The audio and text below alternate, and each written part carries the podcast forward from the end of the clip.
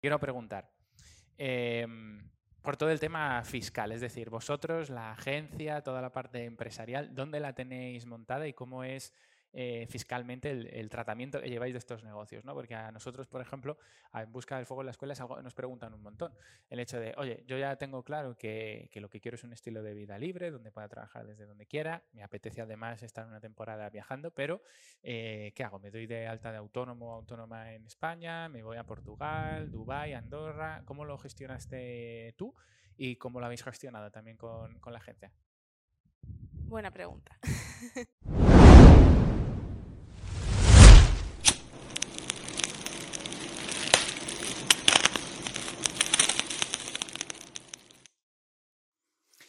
Tres, dos, uno.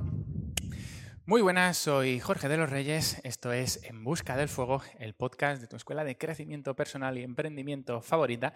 Y hoy tenemos con nosotros a Marta Moreno, eh, nómada digital, estratega de redes sociales, también es cofundadora de una agencia de marketing, ha llevado lanzamientos de miles de euros, gestionado presupuestos de publicidad de más de 300.000 euros y también tiene experiencia en consultoría eh, digital internacional.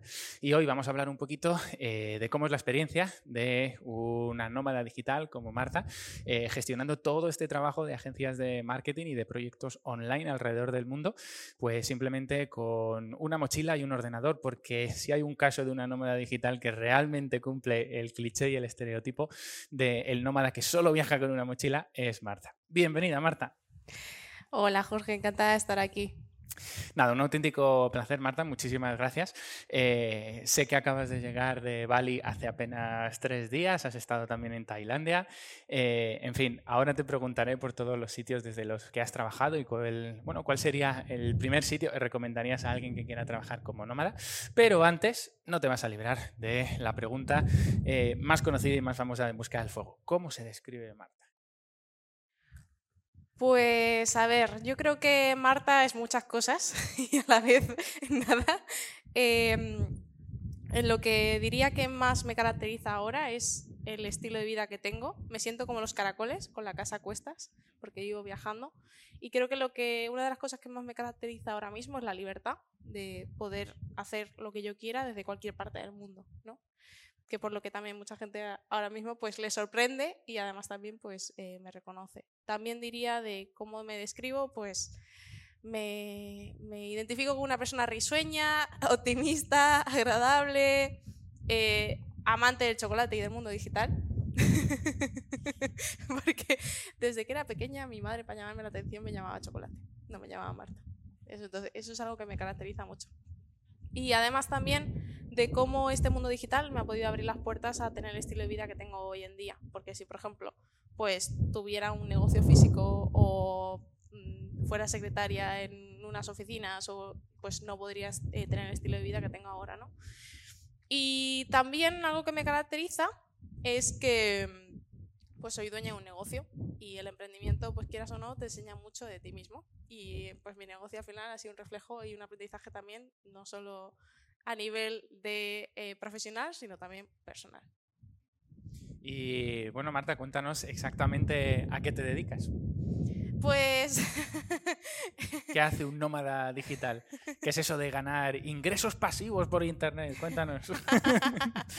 a ver, tanto pasivos como activos. Sé que mucha gente em, compra la idea del mundo digital, de que eso te metes y en dos, en dos días ya estás viviendo en, las Bahamas o en Miami ahí tirado en la playa y no siempre es así. Mm, al final yo lo que hago actualmente, activamente, trabajo en la agencia en la que destino mayor parte de mi tiempo. También tenemos un equipo, en total somos cinco personas y lo que hacemos es ayudar pues, a otros negocios digitales, en concreto a personas que tienen formaciones online, a crear todo su marketing, es decir, su embudo, para que lleguen a que sus potenciales clientes les conozcan y se conviertan en clientes, ¿no?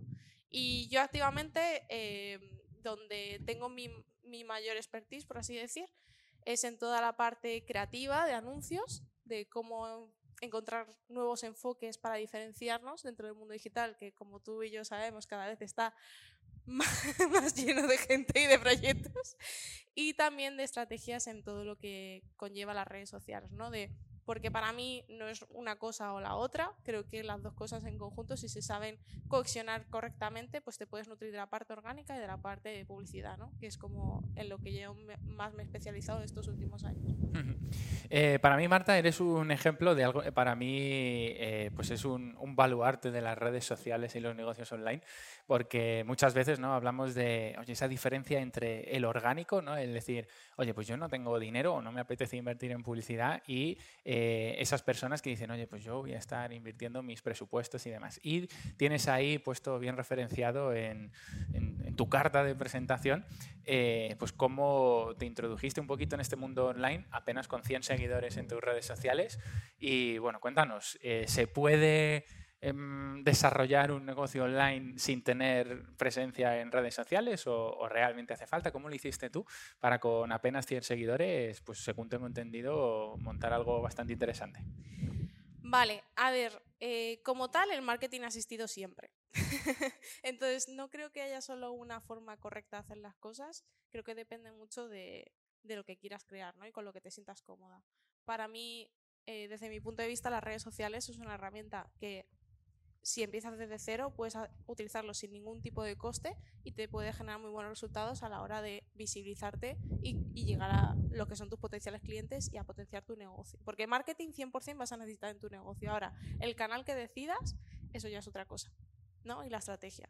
Y también, como tú dices, desde que empecé las redes sociales y, que, y con creo que alrededor de 100 seguidores ya empezaba a tener clientes sin ninguna campaña de publicidad y sin estrategias muy complejas. Es decir, yo misma creando mi propio contenido. Lo único que, lo que sí hice y lo que hizo, sobre todo, que yo me metiera en toda esta parte de redes sociales, es que descubrí que había mucha gente creándose sus cuentas de Instagram, pero copiando y pegando el mismo contenido que hacían otras personas que le había funcionado. Lo único que no veía ahí dentro su esencia, ¿sabes? Lo que le hacía único, lo que hacía diferente a cada una de estas personas. Entonces dije, vale, estoy viendo esto, digo, una hipótesis, vamos a probarlo, ¿no? Y lo probé con mi propia cuenta. Y me descubrí que haciendo las cosas de una manera diferente y más alineado como tú eres y con esa parte diferencial sin tener que estar copiando todo lo que hace el resto, porque una cosa es inspirarte y otra es copiar y pegar, que bueno, imagino que tú sabes la diferencia, Jorge. Entonces, encontrando ese diferencial y esa parte que me caracteriza a mí, por, eh, diferenciándome de otras cuentas, pues empecé a traer un tipo de gente que quieras o no, pues quería trabajar conmigo. Y ahí, pues eh, sin inversión en lo que viene siendo eh, publicitaria y solo destinando mi tiempo y mis propios recursos, así es como empecé a conseguir mis primeros clientes. Y se puede, se puede, se puede ahora, se podrá también el día de mañana. Yo creo que eso no porque hay mucha gente también que habla de que eh, Instagram está petado, ahora todo... Hay mucha gente como dando sus opiniones sobre todos estos temas. Y yo creo que en todas las plataformas, si encuentras, si primero, si va alineado con cómo eres tu, tu estrategia y tu, y tu negocio, por así decirlo, y encuentras ese diferencial y lo puedes transmitir ahí, entonces da igual toda la gente que haya metida, seguro que vas a encontrar la forma de atraer esos clientes que quieres. Hmm. Quizás estamos hablando, Marta, de, de personas que, mm, que les atrae el mundo de las redes sociales. Pero ¿qué le dirías a alguien que, quiera cambiar un poquito de estilo de vida, que quiera hacer un poquito como tú, salir del mundo del corporate, de las multinacionales y tal, y hacerse nómada, pero que ese tema de las redes sociales como que, como que no, que le cuesta, ¿no? Eso de mostrarse al público, exponerse y tal, ¿es realmente necesario o qué le recomendarías a una persona que diga, oye Marta, me encanta todo el mundo del online, pero no me apetece estar pendiente de las redes sociales? Buena pregunta. Yo cuando, cuando empecé con las redes sociales a mí me daba mucho miedo y en verdad me ocultaba detrás de una marca que creé en su momento era Mente y Negocios. Lo único que me di cuenta del poder que tienen las marcas personales.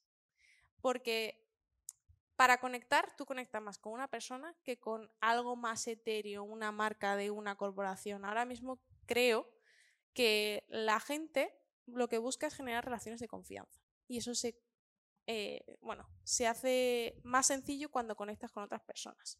Entonces, como tal, ¿conozco gente, casos de éxito que no han tenido que mostrar su cara y aún así lo han conseguido? Sí.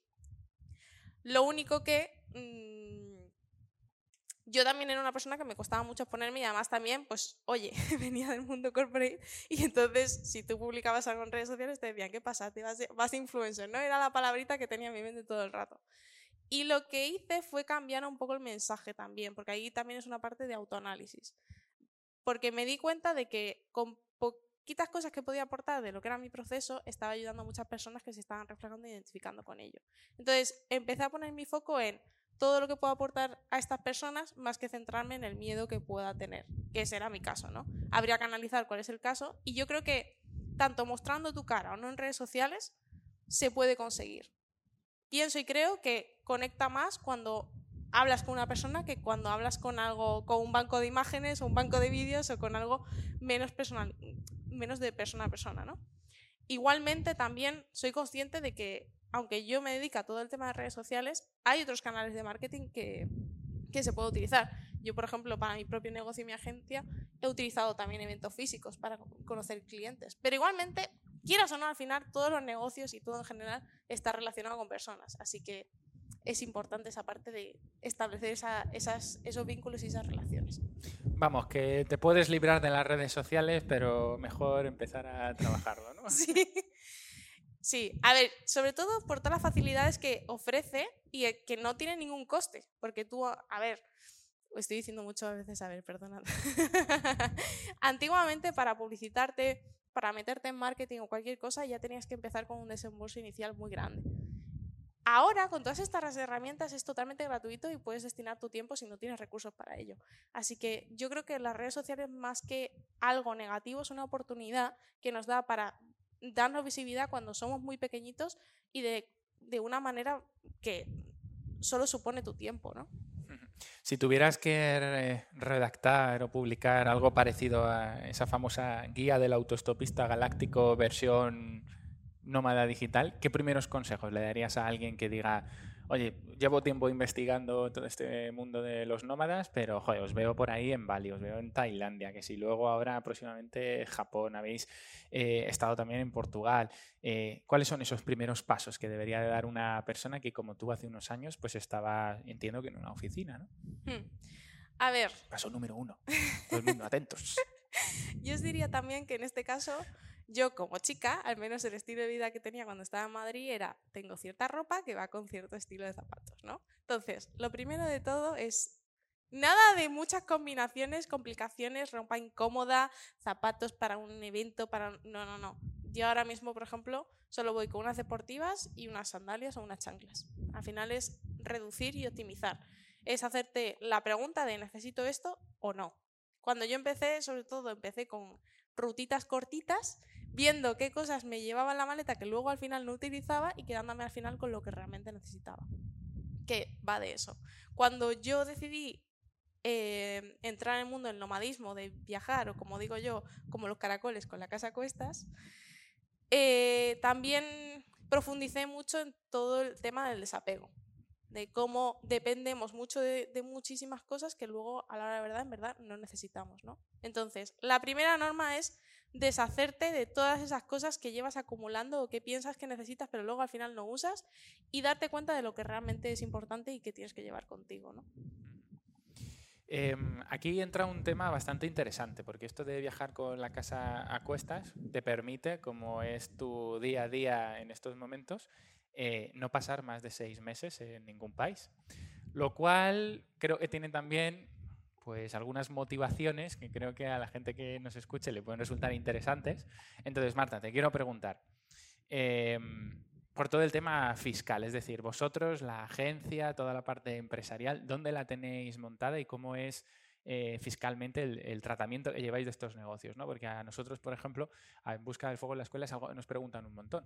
El hecho de, oye, yo ya tengo claro que, lo que quiero es un estilo de vida libre, donde pueda trabajar desde donde quiera, me apetece además estar una temporada viajando, pero eh, ¿qué hago? ¿Me doy de alta de autónomo autónoma en España? ¿Me voy a Portugal, Dubái, Andorra? ¿Cómo lo gestionaste tú? ¿Y cómo lo habéis gestionado también con, con la agencia? Buena pregunta.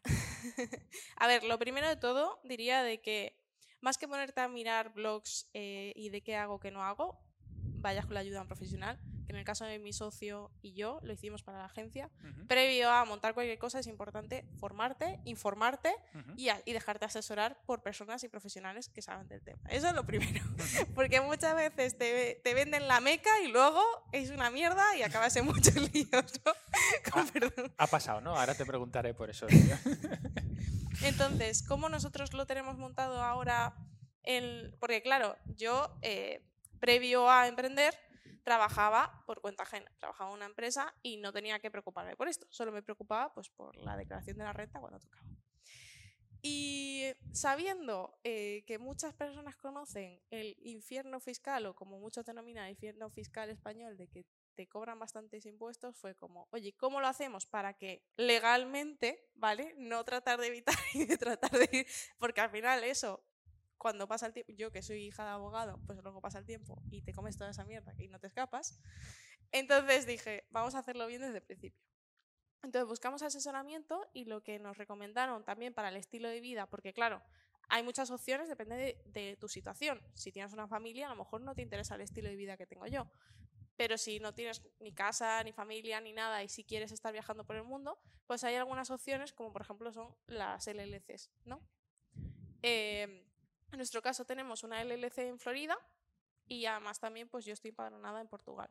Lo único que no vivo más de seis meses en ningún sitio. Lo importante también es eh, poder tener una residencia en otro lugar para que España tampoco te reclame como, como ciudadano español, porque entonces ahí sí que te cobraría impuestos.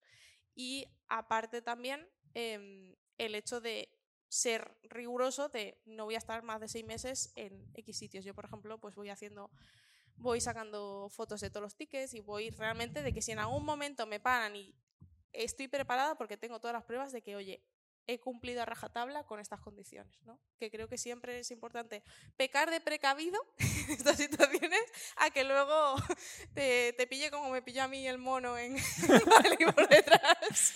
Ahora pondremos unas imágenes por aquí de, del ataque a Marta con, con el mono balinés. que es a, a, lo que te puedes arriesgar como nómada, ¿no? La, la, la flora y fauna. De... Pues cuéntanos, Marta, eh, ¿cómo es el proceso de empadronarte en Portugal? ¿Qué, vino primero? ¿Montar la LLC, eh, la LLC, la Limited Liability Company americana? ¿O fuisteis más por el tema de Portugal antes? Pues fue todo bastante a la par. Es decir, eh, fue creo que el año pasado, estamos en 2022 y en, a principio de 2021, ya, bueno, incluso ya en diciembre de 2020, eh, fui a Portugal, encontré un sitio donde poder quedarme, establecerme durante unos meses mientras hacíamos los trámites y en paralelo también íbamos haciendo los trámites de la LLC. Eh, básicamente buscamos un lugar donde quedarnos, eh, demostrar también al Estado de Portugal, oye, estamos ahora viviendo aquí para que nos pudiéramos empadronar uh -huh. y, una, y entonces nos dieron un certificado de, no me acuerdo cómo se llama, pero de residente europeo o algo así, ¿no? Mm. Que eso certificaba de, oye, tienes porque tienes que tener algo demostrable de, oye, vives en Portugal, no es como me salgo de España y ya no soy español, ¿no? No, al final, imagino que tú, por tu, como, bueno, como ese recorrido de abogado, sabes que todo hay que justificarlo de alguna uh -huh. manera, ¿no? Entonces, pues fue un poco todo a la par. Entonces fuimos haciendo todos los trámites para abrir la LLC al, al mismo tiempo que estábamos haciendo eh, los trámites de, de empadronarnos en Portugal. Y si alguien que nos esté escuchando le, le, puede interesar pues hacer este mismo trámite que habéis hecho vosotros, ¿se puede poner en contacto contigo, Marta? ¿O tienes alguna recomendación que darle sobre esas consultorías o asesorías? Que... Sí, al final puede contactar conmigo y yo le puedo también referir a quien convenga, depende de la situación. Uh -huh. Estupendo, Marta. Pues, pues nada, esto es una de las dudas que, que, con mayor recurrencia nos plantean. O sea, que tener aquí una persona que no habla solo de, oye, montate esto, montate aquello, sino que lleváis ya, oye, pues dos añitos con, con esto en marcha y, y, bueno, con muy buenos resultados. Eh, te quería preguntar también, Marta, eh, por todo el tema, digamos, como de, de, estrategia de redes sociales. A día de hoy, ¿qué tendencias ves que hay en las diferentes plataformas y qué recomendarías tanto a una persona que se está iniciando en las redes como a todos estos emprendedores y negocios que, están haciendo uso de las diferentes plataformas, pero que no están viendo resultados? A ver, ¿qué recomendaría? Sobre todo, no hace falta bailar. Mucha gente viene preguntándome, oye Marta, ¿tengo que bailar para poder vender? no, hace falta para nada. Creo que es muy, es muy importante identificar el diferencial que tienes tú, es decir, conocer muy bien tu mensaje, tu tono y sobre ello ya irán surgiendo las estrategias, ¿no? De lo que he podido ver, hay como se repiten también actualmente como diferentes pilares, ¿no? Hay una parte muy importante de educación y de formación, luego también hay otra parte muy importante de storytelling y de esa parte de conexión, y además también hay una tercera rama que ha surgido también eh, durante este tiempo, es esa parte de conectar desde el humor, que eso es algo que funciona muy bien. Entonces yo normalmente cuando creo cualquier tipo de estrategia suelo eh, ver estos tres pilares para ver cómo darle presencia dentro de la estrategia de redes sociales y del contenido, ¿no?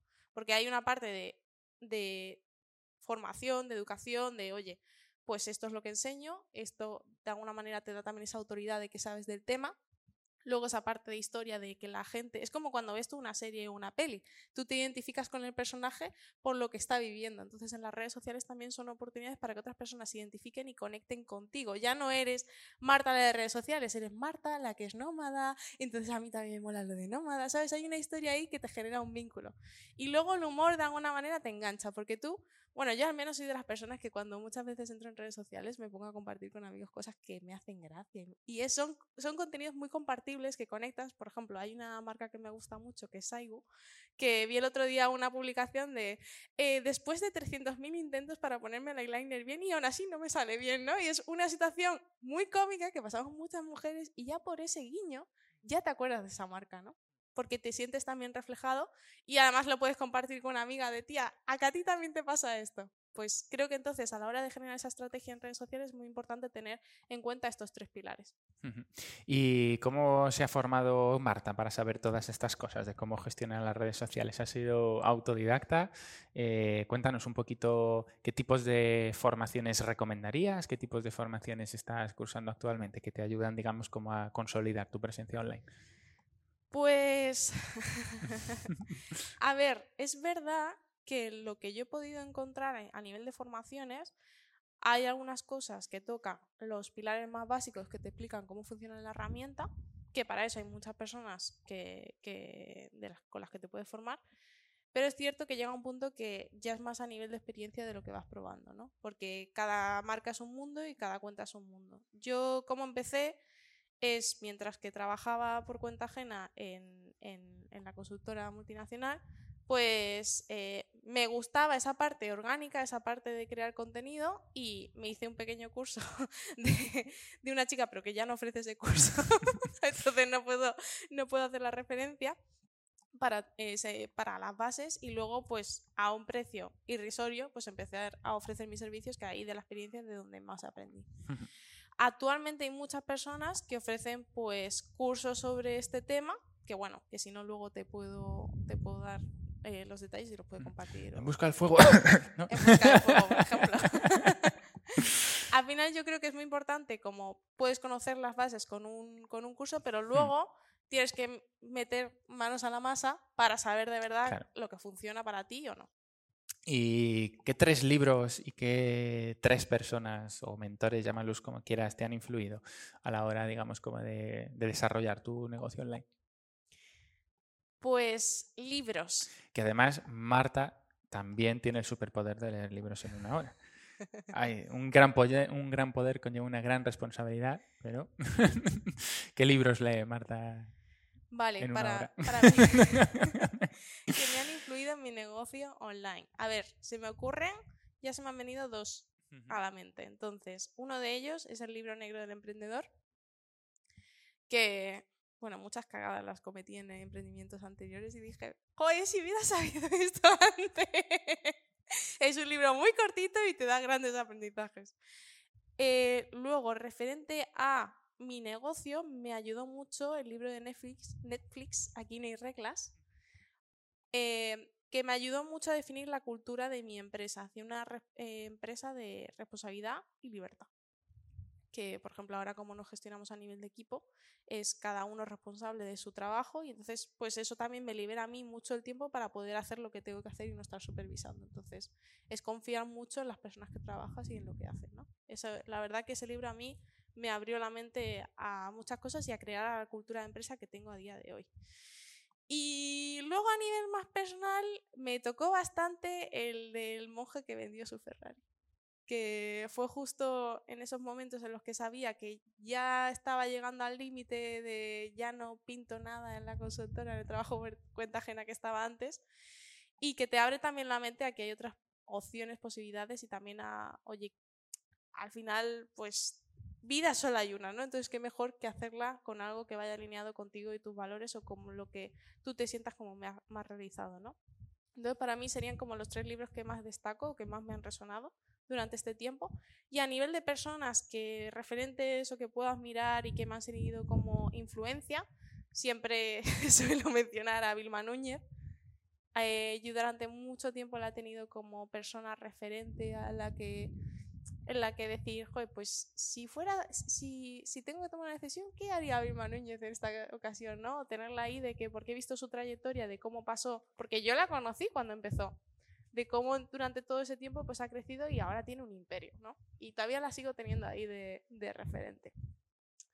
Luego, otras personas que también me han inspirado, eh, lo único que no cuando, porque al final he recibido inspiración en diferentes puntos, ¿no? Previo a, empezar a emprender ya tenía como referente a Vilma. Durante toda esta parte de emprendimiento también he tenido como referente a, mi gran mentor y amigo Patrick Wing, que la verdad que me, me gusta también poder llamarle amigo, no solo mentor, de, de porque llama mucho la atención de que un austriaco que se va a Barcelona y todo el mundo lo conoce como el chico de Facebook Ads, ¿sabes? Y no es ni de España. Me llama mucho la atención. Y de él aprendí mucho todo el tema de marca personal y lo importante que es lo que cómo te conocen otras personas o de qué dicen de ti otras personas, ¿no? Y luego, bueno, hay más personas que tengo en mente, muchas más. Pero bueno, también tengo a mi querido amigo Jorge con sus memes, que la verdad que es una persona que a mí me tengo mucho de referencia, que espero algún día llegar a su nivel de memes que me hacen reír mucho. Sobre todo los del gato este que pones con las dos chicas, ese me encanta. Al final, trabajar el humor en redes sociales, como bien has dicho, es súper, súper importante. Te quiero preguntar, Marta, por, por cómo es la, la, vida del nómada en Bali, porque has estado ahí eh, aproximadamente un, un, mes, has estado más tiempo viviendo allí. Eh, ¿Es tan bonito el vivir allí como nómada como lo pintan? O, ¿O a una persona que directamente no tenga mucha experiencia como nómada no le recomendarías ir directamente? ¿Qué nos cuentas? A ver, eso también hay que cogerlo como con pinzas, ¿no? Porque depende de muchas cosas. Em, yo también hay que tener en cuenta de que soy nómada y viajo sola la mayor parte del tiempo. Bali, entre todos los países que puedes elegir para ser nómada, es un sitio principalmente seguro, tanto si eres, da igual si eres mujer o hombre, es un sitio donde puedes estar eh, cómodamente y sin tener ningún riesgo de que te va a pasar algo por la calle. Y además, pues a nivel económico es mucho más barato que, por ejemplo, estar en España o en muchos de los países europeos. Y además, pues tienen smoothies muy ricos, tienen muchos sitios para trabajar y está bastante occidentalizado. La temperatura también es muy buena. Entonces, realmente se, se, juntan varios factores que hacen que sea la vida muy sencilla allí. Y además, también, como hay mucha gente que viene de fuera, a la hora de conocer y hacer relaciones, eh, pues hacer amigos o lo que sea, es muy sencillo. Entonces, para mí, Bali es un sitio que me encantaría volver y que 100% mm, recomiendo a cualquier persona. Sí es cierto que tiene su parte negativa, es decir, si tú estás acostumbrado a tener el control de todo y a sitios donde está todo muy por así decirlo, con todo construido y todo, pues a mí me pasó, como bien estamos comentando, oye, tuve un arañazo de un mono, te ves zonas como muy selváticas, te ves cosas muy locas a nivel de tráfico, motos subiéndose a la acera, o incluso te puedes ver en situaciones con mafia. Entonces, si vas con la mente abierta, pues no hay ningún problema, pero es verdad que te puedes ver en situaciones que pueden ser muy random. Muy random. Yo creo que es la palabra que mejor describe eso, pero sí que lo recomendaría 100%. Qué bueno, Marta, pues muchas gracias. Eh, te quiero hacer ya un par de preguntitas que están más en la línea de, lo introspectivo, Marta. Entonces, creo que siempre es bastante interesante conocer pues, pues bueno, esa parte introspectiva de los entrevistados y, bueno, creo que esa parte personal también nos ayuda mucho luego con la parte profesional. Así que allá va la primera de estas preguntas un poquito más de mirar hacia adentro. Y es, em, si te encontraras con la Marta de 10 años que tú fuiste, ¿qué consejo le darías ahora mismo? Pues a ver, por una parte, creo que no le daría ninguno a no ser que me preguntara. Porque creo que es importante eh, que la Marta de 10 años viva el proceso que le toca vivir para luego llegar al punto que quiere llegar, ¿no? Y que no necesariamente la tengo que influir para que llegue al punto en el que yo quiero estar, ¿no? Lo que sí puede ser que más que un consejo, eh, diría de trabajaría la escucha activa para saber también poder empatizar con esa situación, porque, claro, hace 10 años yo tenía 17 años. Y era un momento difícil, no sé si tú lo viviste así, pero yo esa época entre los 15 hasta los 20, que tienes ahí como una crisis tuya interna de muchas cosas nuevas en las que te enfrentas, que muy esa crisis de rebeldía también, de y muchas cosas por las que yo me preocupaba o podía tener ansiedad que ahora luego me di cuenta que no eran tan importantes, ¿no? Pero claro, da igual lo que yo me pudiera decir en ese momento porque yo estaba muy metida en mi peli, ¿no? Hmm. Y sin evadir la pregunta, Marta, si te encontraras a la Marta de 10 años que tú fuiste y dices, hola Marta, soy tú de mayor, ¿qué consejo le darías?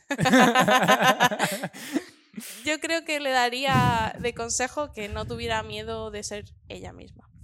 Es decir, yo es cierto que he pecado, bueno, no he pecado, sino que me he sentido muy oveja negra, muy rebelde entre en mi entorno y entonces eso también me ha hecho sentirme como que estoy apartada y como eh, ¿cómo decirlo? Cuando te sientes una oveja negra y que no, no, te identificas con nada o que no encajas en ningún entorno, puedes llegar a sufrir mucho, ¿no? Pero luego, conforme ha pasado el tiempo, sí he encontrado esos entornos con los que me siento más identificada o que también compartimos ciertos valores. Entonces, como que vaya con orgullo con esa diferencia y con esas cosas que la hacen diferente y que no, que no se retaiga y ni se vuelva tímida y cree simplemente su mundo interior, sino que lo pueda compartir porque seguro que hay muchas personas que están deseando escucharlo.